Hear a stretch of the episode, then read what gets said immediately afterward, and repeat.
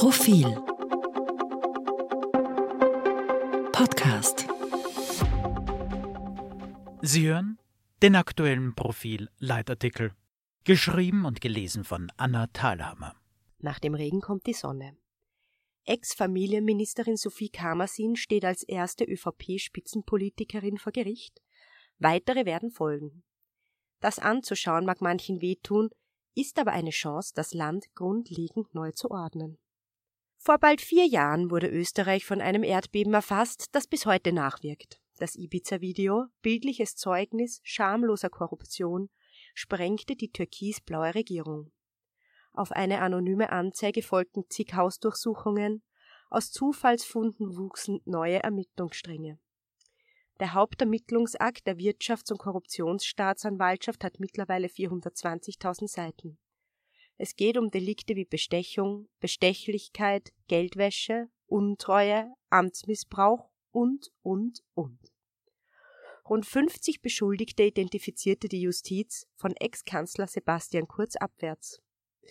Die Republik steht vor einem politisch-moralischen Scherbenhaufen. Diese Woche beginnt mit dem Prozess gegen Ex-Ministerin Sophie Kamersin die Endabrechnung zu diesem demokratiepolitischen Desaster.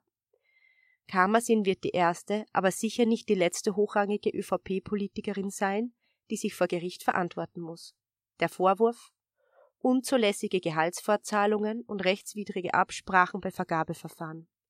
Das vermutete Motiv Gier. Wie es aussieht, könnten ihr noch einige Ex-Minister und hochrangige Beamte folgen, inklusive Ex-Kanzler Sebastian Kurz. Freilich bestreiten alle Beschuldigten die Vorwürfe.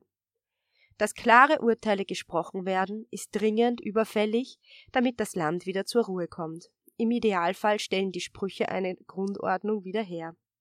Für die Beschuldigten selbst. Wer zu Unrecht beschuldigt wurde, wird seine weiße Weste wiederbekommen und kann wieder ein normales Leben führen. Ein Beschuldigenstatus ist sehr belastend, dem sollte zügig Rechnung getragen werden. Darüber hinaus ist von diesen Urteilen noch weit größere Wirkungskraft zu erwarten. Sie könnten das Fundament gleich mehrerer Säulen der Demokratie neu formen. Zunächst die Justiz selbst. Momentan sind Oberbehörden, Fachaufsicht und Ministerium teils gelähmt, weil niemand weiß, wie bestimmte Dinge zu werten sind und wie heiß manche Vorwürfe tatsächlich sind. Am Ende des zu erwartenden Prozessreigens muss klar sein, wo die roten Linien zu illegalen Postendeals schlampig verharmlosend Freundalwirtschaft genannt verlaufen. Was bisher als Gefallen gewertet wurde, wird künftig im Verständnis vielleicht eher Bestechung oder Bestechlichkeit sein. Und großzügige öffentliche Aufträge an langjährige, gut bekannte Geschäftspartner könnten da und dort doch als untreuer gewertet werden. Außerdem werden auch die Regeln für den Umgang mit Kronzeugen ganz neu geschrieben, denn das hat es so in dieser Art bisher auch noch nicht gegeben. Auch bei der Exekutive braucht es ein neues Mindset. Regierung und Verwaltungsbehörden müssen erkennen, welche Entscheidungen und Jobvergaben tatsächlich in ihre Kompetenz fallen und welche sie sich bisher bloß angemaßt haben, weil alle im Land annehmen, dass es immer so gewesen sei. Sideletter und Hinterzimmerabmachungen, die Stellenausschreibungen zur Staffage werden lassen, sind Teil einer verkommenen politischen Kultur. Dass sich in der Liste der Beschuldigten und Angeklagten ehemalige höchste Amtsträger befinden, ist jedoch auch ein gutes Zeichen. Die Gewaltenteilung funktioniert, mächtige Freunde und politischer Einfluss schützen in Österreich nicht vor einem Strafverfahren. In Israel gehen seit Monaten Hunderttausende Menschen auf die Straße, unter anderem um dieses Element des Rechtsstaates zu verteidigen. Die Spielregeln und Urteile müssen aber glasklar sein, sonst entstehen wieder Unsicherheiten. Angst ist kein guter Berater, Mutlosigkeit der Killer für jedes ambitionierte Reformvorhaben. Wer etwas durchziehen will, braucht nicht nur die vom Volk verliehene Macht, sondern auch den Schneid. Schließlich die Medienbranche.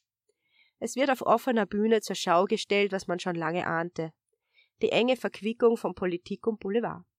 Es geht um einen Austausch von Einfluss und Geld, der die einen mächtiger und die anderen reicher macht.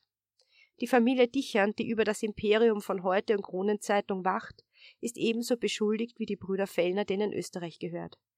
Die Urteile werden die Regeln deutlich machen und nebenbei haben individuelle Schuld- und Freisprüche auch den Effekt, generalisierende Schuldzuweisungen an die Medien zu zerstreuen.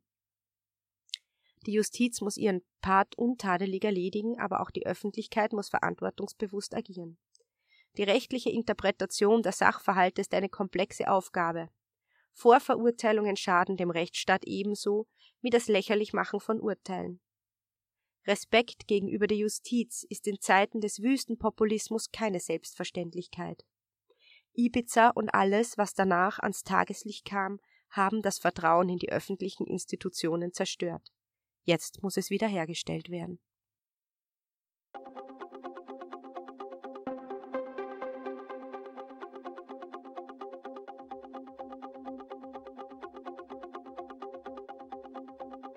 Mehr zum Thema auf Profil.at.